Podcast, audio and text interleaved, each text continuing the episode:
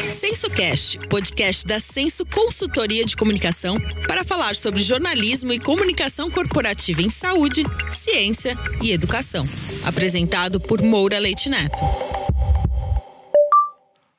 Olá, eu me chamo Moura, sou jornalista, doutor em ciências, editor da agência Body, presidente da rede Consciência, repórter da Problemas Brasileiros e diretor da Senso Consultoria de Comunicação.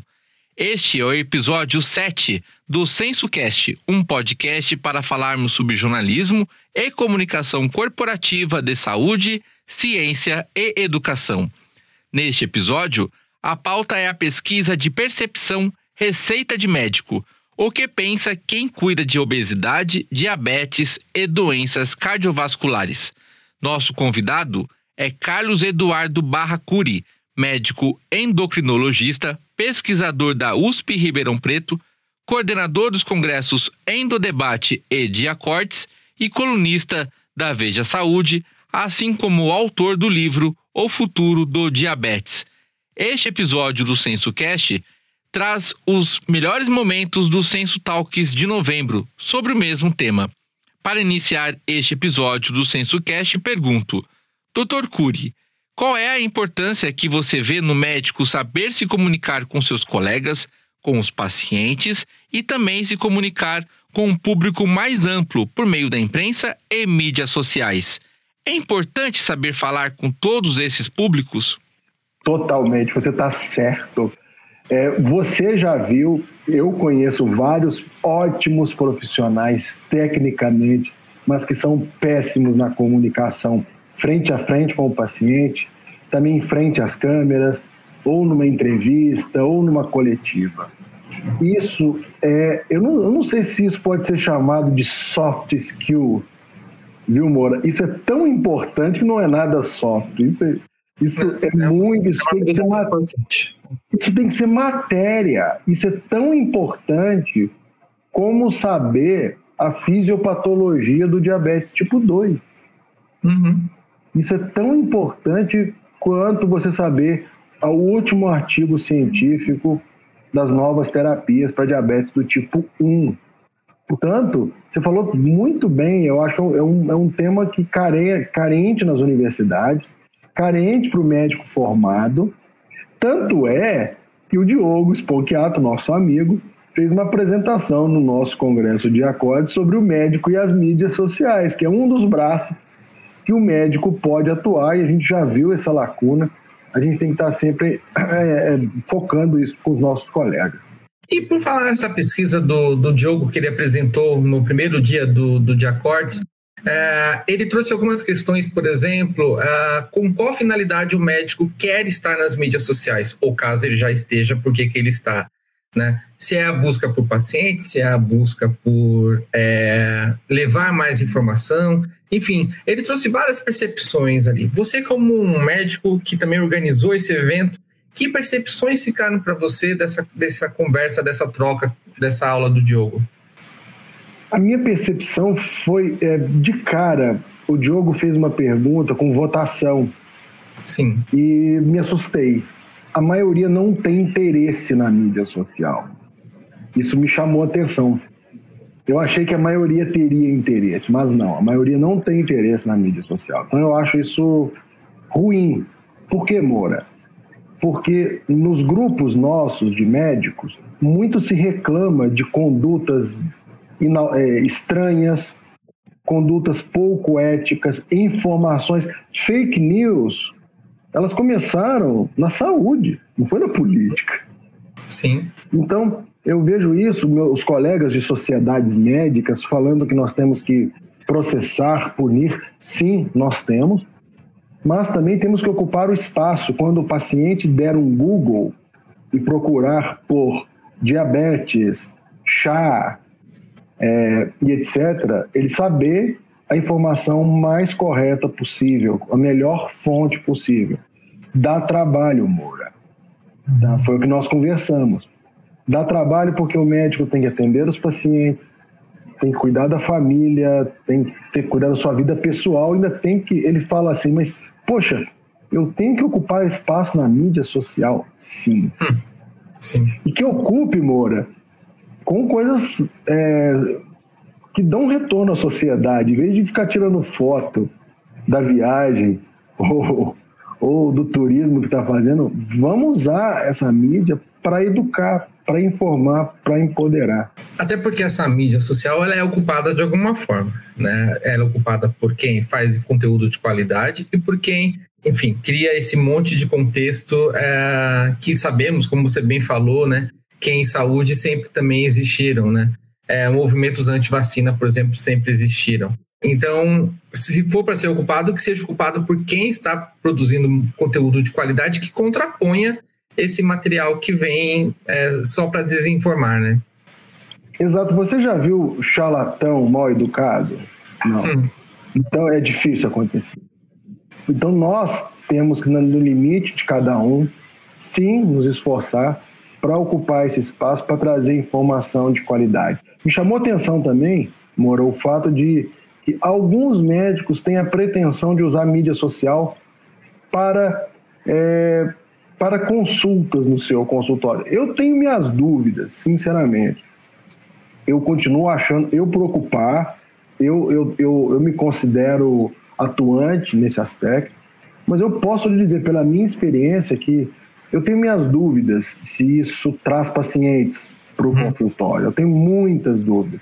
O dia a dia de consultório é, é o paciente que indica o outro, que indica o outro. Eu acho que não é a mídia social pode até confirmar uma indicação. Aí sim, uhum. o seu um parente seu me indica, você entra na rede social, vê que a gente tem um trabalho sério e tal.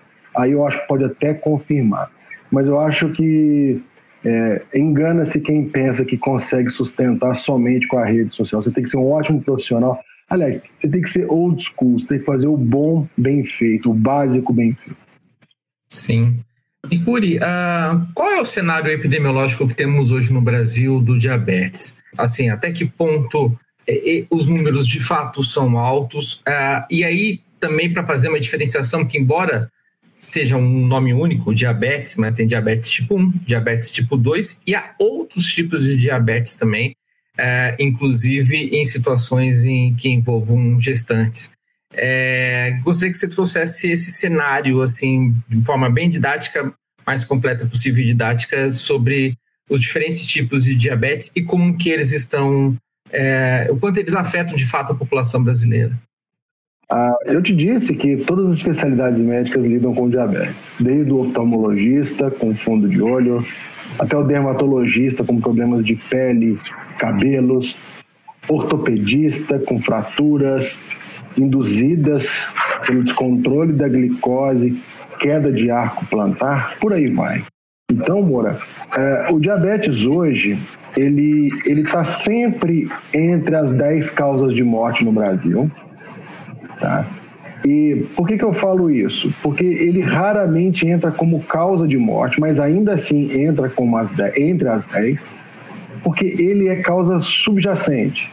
Então, ele, ele provoca, ele, ele aumenta muito o risco das duas primeiras na lista, que são infarto do miocárdio e derrame cerebral. Sim. Então, muitas vezes nas estatísticas, ele perde por não ser causa básica de morte. Só para você ter uma ideia, o Brasil gastou em 2021, segundo dados da Federação Internacional de Diabetes, 42 bilhões de hum. dólares, só perdendo para China e Estados Unidos. Moura, é um número assustador. É o terceiro lugar em gasto com diabetes. E o problema qual é? Se gasta com sequelas. Esse montante não é gasto com, é, com prevenção, com medidas de farmacoeconomia. Vou te dar um exemplo. Segunda-feira eu estive na Câmara Municipal de Ribeirão Preto, onde eu trabalho, trazer naquela casa legislativa é, uma discussão sobre o uso do sensor de glicose que fica na pele de pessoas com diabetes, medindo a glicose em tempo real, o custo versus o benefício a longo prazo. Então, mostrando para os nossos nobres vereadores a importância de você ter um custo aqui agora e a prevenção de uma internação, por exemplo, por amputação, por infarto ou fazendo diálise. Então, só para você ter uma ideia, Moura, o diabetes hoje é a principal causa de cegueira no Brasil, é a segunda causa de amputações, é a principal causa de insuficiência renal com diálise e é uma doença que mata do coração. Então, é uma doença que, além de trazer sofrimento humano, é uma doença cara. Então, os nossos gestores têm que entender, por mais que não esqueçam o lado humanístico, se é que é possível, é, financeiramente nós temos que discutir melhor. E quando a gente fala esses números, nós estamos falando basicamente do diabetes do tipo 2. São 90%, 90 dos casos, Mora. São de pessoas adultas, idosas, com obesidade na barriguinha, obesidade abdominal, pressão alta, colesterol alterado, triglicéridos alterados, gordura no fígado. Esse é o paciente clássico, tipo 2. O, o tipo 1 é o de criança. São crianças e adolescentes que precisam de insulina para sobreviver. Esses são os dois tipos principais. A gente poderia trazer para você aqui um outro problema de saúde pública, é o diabetes gestacional, que, que acomete a mulher especificamente durante o período da gravidez e que, passada a gravidez, ele, ele sofre remissão. Felizmente, hoje no cartão da gestante, Mora, existe já um espaço para o teste de glicose já. Então, no cartão da gestante, no SUS, nas clínicas privadas, nenhum ginecologista hoje no Brasil deixa de fazer o teste de diabetes no gestante, porque já está lá. Sabe? Então, são esses três principais tipos. Há vários outros tipos de diabetes, mas epidemiologicamente são, são esses. É, Curi, trazendo agora algumas questões específicas dos resultados apresentados na pesquisa é, Receita de Médico, ah, vocês observaram que, o, que os médicos reconhecem a obesidade sim como uma doença crônica. No entanto, os dados mostram que muitos especialistas interrompem o tratamento assim que o paciente apresenta uma grande perda de peso. Uh, quais são as possíveis consequências disso para o paciente, dessa descontinuidade de um tratamento de uma doença crônica? Moura, deixa eu fazer uma propaganda aqui. Aqui, né? Essa é a capa do nosso book. É, as pessoas que estão acompanhando a gente podem acessar o book, fazer o download do PDF dele Sim. no diacodes.com.br. E a questão da obesidade é demais. Por quê? A obesidade me chamou a atenção a resposta dos médicos, porque boa parte deles não considera o tratamento com, é, como se fosse uma doença crônica, o tratamento para a vida toda. Isso, isso me doeu, porque dos respondedores, a maioria era formada por endócrino, uhum. seguido de carne. Confesso que doeu meu coração. Então, primeiro ponto. Segundo ponto, boa parte deles considerou interromper o tratamento após uma perda de peso. Como se o tratamento da obesidade fosse perder peso e um processo agudo. Não é. Isso ajuda a responder muita coisa, Moura.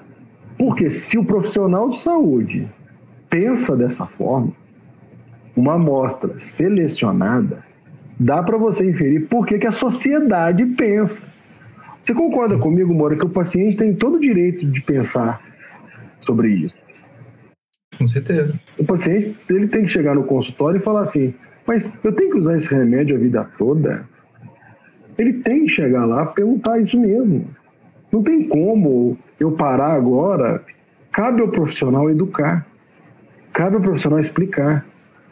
E a palavra hoje na relação médico-paciente é parceria, principalmente na endocrinologia. Nós lidamos no cardiometabolismo, como a Goretti bem usa muito esse termo. É, o paciente está 24 horas por dia com as doenças. Então a gente tem que convencê-lo e explicar por que ele tem uma condição crônica e é recidivante e que a cura é a exceção, não a regra. O nosso corpo não foi feito para a fartura. O nosso corpo foi feito para a escassez. Ele é adaptado para a fome. Então, Moura, me, me chamou a atenção, até porque nós estamos com mais O que, você, o pessoal, não, não sei se o pessoal sabe, Moura, pela audiência, mas a turma que vem comigo assistir o seu Censo Talks, muitos talvez não saibam que você tem doutorado em ciências, você é jornalista. Sim. Então isso é um recado para todo mundo, para os médicos que estão com a gente, como que a interseção existe. E é muito bem-vinda, por sinal. Então, Moura, para para pensar. É, se um profissional de saúde pensa dessa forma, se a, o paciente, nós vamos perder a batalha, porque a curva normal do Brasil hoje, o que, que é curva normal? É o que é mais comum. A média hoje, a maior parte dos brasileiros está com índice de massa corporal acima de 25 quilogramas por metro quadrado. Então quer dizer que no Brasil é normal estar acima do peso, no sentido epidemiológico da palavra. Uhum. Então, Moura, para para pensar, essa conta vai chegar. É com a obesidade que vem o diabetes, a pressão alta, o colesterol, triglicéridos, o infarto, o derrame. Então, isso me chocou um pouco. Quero fazer duas perguntas a você, mas é, primeiro farei uma, depois eu trarei a outra, porque estou é, dizendo isso porque ambas elas vão falar sobre é, dois testes, do, melhor dizendo, dois exames. É, a elastografia e também do tornozelo braquial, né, baseado em dados, inclusive, que foram levantados na pesquisa Receita de Médico. Ah, Para falar sobre elastografia, queria que primeiro você trouxesse uma rápida contextualização do que é a doença hepática gordurosa não alcoólica, qual é o problema é, de ter se observado na pesquisa é, que 8 entre 10 cardiologistas e endocrinologistas não solicitam o exame de elastografia? Moura, esse também foi. Eu já sabia que ia dar esse resultado. Esse eu vou, eu vou te dizer que eu já esperava. Vamos começar do, da elastografia, da gordura no fígado. Por acaso você fez elastografia no diacorde? Não? Eu fiz. É... Eu queria que todos fizessem mesmo. Sim. Então, Tem um pouquinho de gordura no fígado, mas está tudo tranquilo. Meu tratamento é. O médico até disse: meu tratamento é atividade física, é, mudar, é melhorar meu estilo de vida. Exato, mas você teve oportunidade de ser estratificado. Sim. O que, que acontece? A doença gordurosa do fígado, a esteatose hepática, esse nome já, já caiu no, no jargão popular. As pessoas já falam o termo esteatose hepática. Sim. Ah, ela comete 30% dos adultos no mundo e 80% de quem tem diabetes. E aí, um, uma jornalista colega nossa me mandou um zap dizendo assim: Eu fiz o exame de ultrassom e veio gordura no fígado. E meu médico falou que era só uma gordurinha. Então, na verdade, é, não é só uma gordurinha. A gordura no fígado é uma das causas de cirrose. O pessoal lembra de álcool? todo mundo lembra de álcool. Alguns lembram de hepatite B e C, mas esquecem da gordura no fígado. A gordura no fígado é causa de cirrose, gordura no fígado é causa de câncer no fígado, gordura no fígado é causa de transplante hepático. Então, como que eu sei? Para saber se essa gordura no fígado, que normalmente o diagnóstico é feito no ultrassom, e tem alguns exames de sangue também que mostram. O médico normalmente não fala nada. Então, ele precisa fazer um exame chamado elastografia, que pode ser feito por ultrassom, que é mais fácil de fazer, ou pode ser feito por ressonância. Só lembrando que a ANS já, já incluiu a elastografia no rol de exames. Tá? Uhum. A, a elastografia, Moura, me fala se tem gordura, se tem já inflamação, que é esteatohepatite, partindo para fibrose. O principal da elastografia é saber se a fibrose é grave. Existem graus de fibrose, é um exame padronizado que o grande objetivo da elastografia me respondeu o seguinte: ele está com grau avançado de fibrose, ele está com cirrose, isso a elastografia me responde. A partir daí, eu, eu mudo o tratamento do meu paciente. Vou dar um exemplo.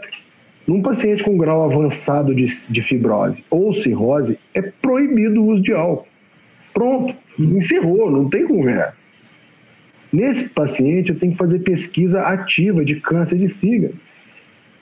Eu tenho que tomar outros procedimentos. Ele tem que estar junto com o hepatologista. Porém, esse paciente, sabe onde que está? No endócrino no clínico, no geriatra e no cardio. Está no cardio porque quem tem gordura no fígado, Moura, tem mais problemas cardíacos. Ele, a, apesar de eu ter falado os números, a, a ocorrência de problemas hepáticos, mas o que mata o indivíduo no final das contas são, é coronária, é infarto, é arritmia cardíaca, é insuficiência cardíaca. Então, todas as outras áreas clínicas têm que estar familiarizadas. E a gente fez uma pergunta que era assim: quantas elastografias você pediu no ano passado, nos últimos 12 meses? Moura, 85% respondeu que nunca ou quase nunca. Uhum. Então, o nosso paciente não está sendo nem sequer avaliado num público de médicos que atende, na sua maior parte, o serviço privado, que teria acesso a esse exame. Por que, que não tem? Aí vem a educação, aí vem o, a conversa. A Mônica Tarantino está com a gente aí também. Sim. É, muito bacana. Obrigado, Mônica, pela audiência tão qualificada. Mônica, uma extraordinária jornalista. Acho que ela já teve a oportunidade de entrevistá-lo em algum momento, porque é um, excelente jornalista. Uhum. Muito, muito, tempo atuou na, na Isto É e atualmente é do Medscape. Obrigado, Mônica. Obrigado, Mônica. A Mônica fez uma capa de diabetes na Isto É Sim. com a gente. Bacana. E você falou do índice tornozelo braquial.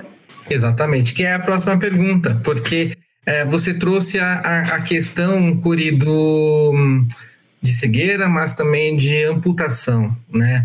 Ah, o papel desse exame em trazer um cenário diferente, assim, que possa ah, ser um alerta, né, para essa situação em pacientes diabéticos. O Moura, esse exame foi do meu doutorado, em 2006.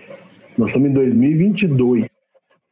Uhum. O hiptonozeiro braquial já era antigo quando eu fiz doutorado, então vamos lembrar disso. E o hiptonozeiro braquial, pessoal, só para todo mundo saber, você usa um Doppler, é uma, é uma canetinha, é uma caneta que, para, que emite um som igual da, do obstetra ao, ao escutar o coração do, do feto. Tá? Você escuta um fluxo sanguíneo, você mede a pressão com esfigmomanômetro nos dois braços. Só que em vez de usar o estetoscópio, você usa o Doppler. Então você detecta a pressão sistólica nos dois braços e nas duas pernas. Isso mesmo, pessoal. Põe o aparelho de pressão, esfigmomanômetro, na panturrilha. E aí você calcula, você pega a pressão sistólica das pernas, dos braços bota numa equaçãozinha um sobre o outro. Tá? O hiptoluzero braquial é um exame que se faz durante a consulta médica, em mãos treinadas. Eu faço ele em cinco minutos. E ele prediz várias coisas. Primeiro, ele prediz amputação. Ele me fala o seguinte: olha, a pressão da perna esquerda do meu paciente está fraca, está baixa. É óbvio, tem uma plaquinha de gordura impedindo o sangue de passar por ali. Vamos ao cirurgião vascular, vamos fazer um exame. Quem tem o índice tornozelo braquial mais baixo, Moura, ele indica que pode ter um problema na coronária. Isso nós vimos no meu doutorado há 16 anos atrás. Quem tem problema no índice tornozelo braquial tem maior risco de ter placa na carótida. É um exame simples, fácil, indolor, não envolve efeito colateral nenhum e que a maioria dos médicos simplesmente não faz, tá? Lógico, Existem outros exames para estratificar? Tem, mas por tudo isso que eu acabei de dizer, é um exame que deve ser mais discutido, falado, e tanto é que nós estamos falando aqui, estamos fazendo nosso papel. Eu gostaria que é propor um exercício rápido contigo que você pudesse trazer um highlight, um destaque desses temas centrais baseados em, em algum dado importante que você observa desses tópicos. É, são cinco tópicos rápidos que eu quero ver contigo: hipertensão, doença renal crônica, transtorno depressivo, climatério e compulsão, e compulsão alimentar. É, começando pela hipertensão. O Moura me chamou a atenção na hipertensão o seguinte: a hipertensão é uma doença crônica muito comum, mais prevalente que o diabetes e que anda junto com o diabetes. Então, o clínico e o endócrino que participaram da pesquisa lidam com esse paciente todo dia. E tem um conceito muito claro que o tratamento da pressão, isso, aliás, isso vale para tudo, viu, Moura? Tratamento da obesidade, tratamento do colesterol e triglicérides, tratamento do diabetes. Um único medicamento não é eficaz. Então, existe um conceito de terapia combinada. Terapia combinada, lembrando que exercício é remédio, tá? Uhum. Alimentação saudável é remédio e, medica e medicamentos. E me chamou a atenção no público qualificado que boa parte não começa o tratamento com dois medicamentos ou três medicamentos para hipertensão. Isso, isso também me chamou muita atenção, porque o Brasil é um país que não está na meta da pressão arterial. A gente conversou isso é, lá com o doutor André Brandão, que foi presidente do Congresso Mundial de Cardiologia aqui no Rio de Janeiro esse ano. Ela fez uma linda palestra sobre isso. E, infelizmente, os colegas ainda continuam com monoterapia para tratamento da hipertensão. Assim como muitos usam monoterapia para o diabetes, tá? Outro ponto que me chamou a atenção, e é muito comum no consultório, é o seguinte: a, a depressão, o transtorno depressivo. Os nossos consultórios estão repletos de pessoas com transtornos psiquiátricos. Sim. E eu sou assediado pelos meus pacientes de 10, de 20 anos a falar assim, a síndrome da maçaneta. Você conhece a síndrome da maçaneta? Não, não conheço. O paciente termina a consulta, ele põe a mão na maçaneta e fala assim: Ô, Curi, você não quer me, me dar uma receita hum. do remédio A, B ou C? Que eu, meu psiquiatra tá viajando. Eu, aí eu, eu não caio nessa armadilha. Eu peço para ele voltar, eu peço para ele ir ao médico dele, do psiquiatra. Por quê? A pesquisa nossa mostrou que é, a menor parte dos endócrinos e cardio se sente capacitado para tratar transtorno depressivo. A menor parte. Porém, a maior parte disse que prescreve medicamentos antidepressivos. Uhum. Isso uhum. não está certo, vamos falar a verdade. Porque se eu não estou é. capacitado, eu sou humilde, eu não sei. A medicina hoje está muito segmentada, Moura. Então, no, eu, eu prefiro, eu faço o primeiro conceito, o conceito básico do médico. Primeiramente, não faça o mal. Já está ajudando. Sem dúvida. Então, eu não, eu não me sinto à vontade. Isso é o que eu faço no dia a dia do meu consultório. Então, eu gostaria que os colegas também fizessem. Ou, se querem tratar transtorno depressivo, vou dar um exemplo da Gorete, que está com a gente aqui antes de ir para o Diacordes, ela foi no Congresso Brasileiro de Psiquiatria. Ela é cardiologia. Ela estava lá se atualizando. Então, se atualize, se aprofunde, para daí você ter segurança no seu dia a dia de consultório. É um tema muito sério, isso daí. Eu não, eu não tô falando de especialidades, viu, Moura? Até porque uhum. não tem psiquiatra para tratar todo mundo. Eu sim. acho que sim, os clínicos tem sim, podem, são capazes de tratar transtornos depressivos mais comuns, mais simples, e tudo bem, desde que façam uma educação sobre isso. Sim. Não, não, não admitir que não tem um conhecimento e prescreve o medicamento. Ah, e com relação a climatério e compulsão alimentar? Chamou ainda no conceito de doenças psiquiátricas, o transtorno de compulsão alimentar que é uma doença psiquiátrica com repercussões muitas vezes endócrino-metabólicas e cardiológicas. Então, Moura, a, o transtorno de compulsão alimentar é o transtorno alimentar mais comum.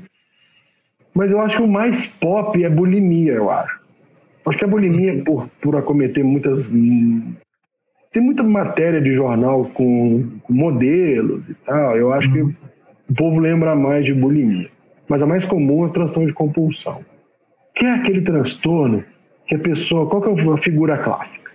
É a pessoa que chega 11 horas da noite na cozinha, abre a, abre a marmita de arroz, come a marmita de arroz, mistura com feijão, depois pega a batata frita, depois escondido, para ninguém ver, come rápido, e uma quantidade de alimentos que a maioria das pessoas não comeria nesse espaço. E tem que ter um critério de cronicidade. Tá? Tem que ter pelo menos três meses fazendo isso. É o famoso perder o controle. A uhum. pessoa sabe que não pode, sabe que não deve, mas perde o controle. E no Brasil, ah, nós conseguimos finalmente aprovação da Anvisa para um medicamento específico. Para isso, nós só temos um medicamento, além do tratamento básico, que é o, o, a terapia cognitivo-comportamental. Nós conseguimos a aprovação de um medicamento. Pois bem, na nossa pesquisa Receita de Médico, boa parte dos médicos não indica, não encaminha ao psicólogo. O primeiro ponto que me chamou a atenção. Segundo ponto, a maior parte dos médicos indicam tratamentos farmacológicos não aprovados pela Anvisa. Não é que não são eficazes, veja, tem estudos menores, é, tem menos evidência científica. Eu nem diria que está errado. O uso off-label, Moura, ele existe. Ele existe. Isso, isso é de acordo com a relação médico-paciente, com a parceria. Não raro a gente faz o uso off-label de medicamento. Mas nesse caso me chamou a atenção que a maioria usava medicamentos off-label. Para transtorno de compulsão alimentar. A maioria não indicava o psicólogo. Então, isso me chamou a atenção porque comete, a transtorno de compulsão alimentar comete 1 a 2% da população. Quando você olha pessoas com obesidade e diabetes, chega a 30%. E ele não chega no consultório falando assim, eu tenho compulsão alimentar. Ele chega com obesidade, ele chega com uhum. diabetes. Às vezes ele não sabe que aquilo que ele tem é, uma, é um transtorno de compulsão alimentar, tá? O, então, a, isso me chamou muito a atenção com relação ao transtorno de compulsão alimentar, sabe? Me chamou mesmo. E nós temos que trabalhar mais a questão da compulsão alimentar com os nossos colegas médicos. E, e a gente não abordou isso na pesquisa, mas os colegas também não fazem muito rastreamento. Tá? Isso é um problema que acomete muita, muita. Você falou do climatério, não foi? Do climatério também. O climatério, Moura, é uma situação hoje, você vivenciou isso também, a ciência mudou muito. A ciência é, é, é uma área, a medicina é uma ciência de verdades transitórias. Você sabe, já ouviu essa. Sim. E na década de 80, o uso da terapia hormonal era regra, praticamente, nas mulheres. Virou a pílula rejuvenescedora, que melhorava o trofismo vaginal, o cabelo, a pele e etc. Até se vê que a terapia hormonal tem indicações, contraindicações e efeitos colaterais. Então hoje, Moura, a gente, a gente fez uma pergunta para os médicos muito clássica. Terapia hormonal é boa ou ruim para o coração? E na verdade foi uma pergunta, foi uma pegadinha que a gente fez. Por quê? Ela pode ser boa como pode ser ruim. Sim. Nós tivemos uma discussão muito profícua esse ano com o professor César Fernandes, presidente da Associação Médica Brasileira, durante o nosso endodebate sobre esse tema. E ah, o, qual que é o ponto relevante? Os médicos estão confusos. Eles foram muito meio a meio na questão da que a terapia hormonal pode trazer malefícios, como pode trazer benefícios. Por quê? Deixa eu explicar aqui.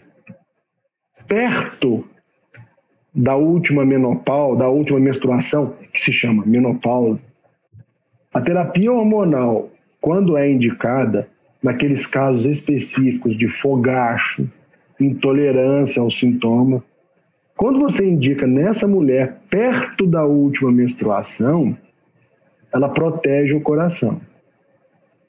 Porém, se você permanece o uso a longo prazo em mulheres por longo tempo depois da última menstruação, parece que pode trazer malefício cardiovascular. Tá. E por isso a confusão dos colegas médicos. A Gorete fez um comentário aqui você quer, você quer ler, Mora? Sim, é, ela está dizendo aqui: é, excelente, Curi. A obesidade é uma doença e problema de saúde pública no Brasil e no mundo, devendo ser implementado com urgência. Estratégias de intervenção farmacológicas no SUS. E sabe o que, que, que isso quer dizer, Gorete e Moura? Estudos de farmacoeconomia. Ah, isso vai gerar custo para a União. Vai. Nós temos que Pode pesar. Ser efetivo, né? Exatamente, hum. exatamente. Quanto é isso que falta no Brasil hoje? Estudos de farmacoeconomia. O SUS vai continuar de olhos fechados para a obesidade? Sim. Achando que, de repente, ah, não vai conseguir pagar a conta. Só que se você vê o, o que você recupera depois, aí o que você vê essa equação de custo-efetividade, né? Exatamente, não estou nem entrando no lado humanístico, no lado estritamente financeiro. Excelente. Uh, Curi, antes, de, antes da sua mensagem final, é, eu quero trazer um, uma última pergunta, que são aspectos que a gente já abordou, é, mas é, assim, assim como você já escreveu sobre um, escreveu um livro sobre o futuro do diabetes, tem, vamos tentar vislumbrar um futuro da comunicação médica com a população. É, como que é possível ampliar essa formação médica? Né? A gente está falando do problema, mas como é possível a gente conseguir melhorar esse cenário da educação médica para que tenhamos mais especialistas cada vez mais capacitados e atualizados sobre as evidências científicas. E aí eu estou indo, inclusive, na qualidade da faculdade de medicina no, no, no Brasil. E, e, tentando extrapolar um pouco mais ainda é como eles podem se comunicar cada vez melhor com a sociedade, entendendo esse papel social de se comunicar com a sociedade.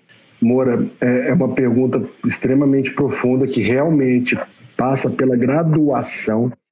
A graduação, eu acho que é, uma, é um ponto excepcional. A medicina, assim como a engenharia, não vai mudar nunca com a tecnologia, nunca. Existem temáticas, existem matérias básicas que não mudam. Pode o mundo virar de cabeça para baixo, não tem jeito. O lado humanístico da medicina nunca vai mudar, viu, Moura?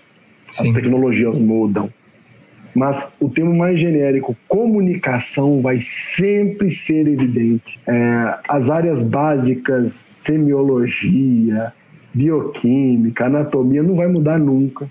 Tá? Uhum. Isso tem que fazer parte da formação médica. Mas é, as coisas estão mudando. A Gorete, que está com a gente aqui, só para você ter uma ideia, ela criou uma liga na faculdade de Parnaíba, que ela lecionava, que é a Liga de Endocrinologia, Cardiologia e metabolismo na graduação. Coisa que a gente está fazendo com os médicos, ela já puxou para a graduação, para na faculdade eles já estarem mais integrados. Então, o médico hoje que não está, não, não se preocupa com essa habilidade de comunicação, que nem todo mundo tem que ter essa habilidade, não, mas ela pode ser lapidada, ela pode ser construída, e eu acho que tem que ter. Eu sou um exemplo disso. Se eu não tivesse o, o, relacionamento que eu tenho com a imprensa, hoje eu não conseguiria fazer chegar na população informações relevantes. E o que, que eu notei, Moura?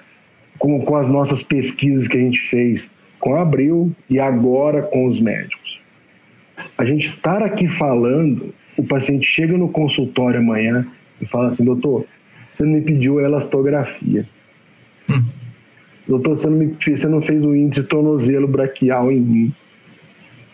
Eu vi na matéria lá. E pode ser até é, é, uma, é uma pressão. Sim. Numa, numa palestra semana passada aqui, mesmo em Ribeirão Preto, eu comentei, a gente estava falando sobre doença hepática gordurosa. E a gente estava exatamente comentando isso. E um médico amigo meu me puxou no jantar e falou assim: Sabe aquele paciente nosso, Fulano? Você não pediu elastografia para ele, e era verdade. Eu deveria ter pedido e não pedi. então, eu acho que é, isso empodera, é empoderamento. Sim. Trazer para a sociedade informações básicas. Ninguém está falando em ensinar medicina para ninguém, mas traz empoderamento para a sociedade e também filtra os melhores médicos. Isso faz com que o médico olhe e fale assim: eu tenho que ler sobre isso. Uhum. Quando você, Moura, publica uma matéria nova de um novo medicamento para colesterol, eu vou ser obrigado a ler porque o meu paciente vai perguntar amanhã. Então eu olho com ótimos olhos, isso faz parte da graduação. Eu vejo espaço, Moura, para jornalistas como você, como Lúcia, como Diogo, como a Mônica Tarantino que estão aqui. Gente, tem um mercado aberto para a educação dos médicos. Eles precisam de um de curso sobre isso. Eu Sim. tenho certeza que muitos médicos toparão fazer isso. Então, isso tem que ter pós-graduação, isso tem que ter um curso comum, tem que ter na graduação e por aí vai. Bacana, com certeza. Tá dica aí, mano. Não, com certeza, já está já tá anotado aqui, inclusive de potenciais parceiros aí. para conversar com eles. Curi, ah, bom, infelizmente aqui já estamos no finalzinho da nossa live e gostaria que você deixasse uma mensagem final desta live assim, para o nosso público que está nos assistindo. Que nada, amor, eu só tenho que agradecer, agradecer o espaço que você está dando para a sua comunidade de jornalistas, de pessoas interessadas em comunicação. É, eu só tenho que agradecer a possibilidade de a gente divulgar alguns dos nossos achados de percepção e, e dizer que isso tudo se chama empoderamento da sociedade como um todo. Isso mostra o quanto o jornalista é ponte entre a sociedade e a informação médica de qualidade e quanto que o jornalista sim salva vidas. Muito obrigado, Mora. E assim encerramos o episódio 7 do Censo Cast, que contou com os melhores momentos do Censo Talks 29, com participação do médico endocrinologista Eduardo Barracuri. Nos acompanhe nas mídias sociais e em nosso site sensocomunicação sem cedilha e sentiu.com.br. Um grande abraço e até o próximo episódio. Este podcast é uma produção Senso Consultoria de Comunicação e Estúdio Banca Podcast. Apoio Banca de Conteúdo.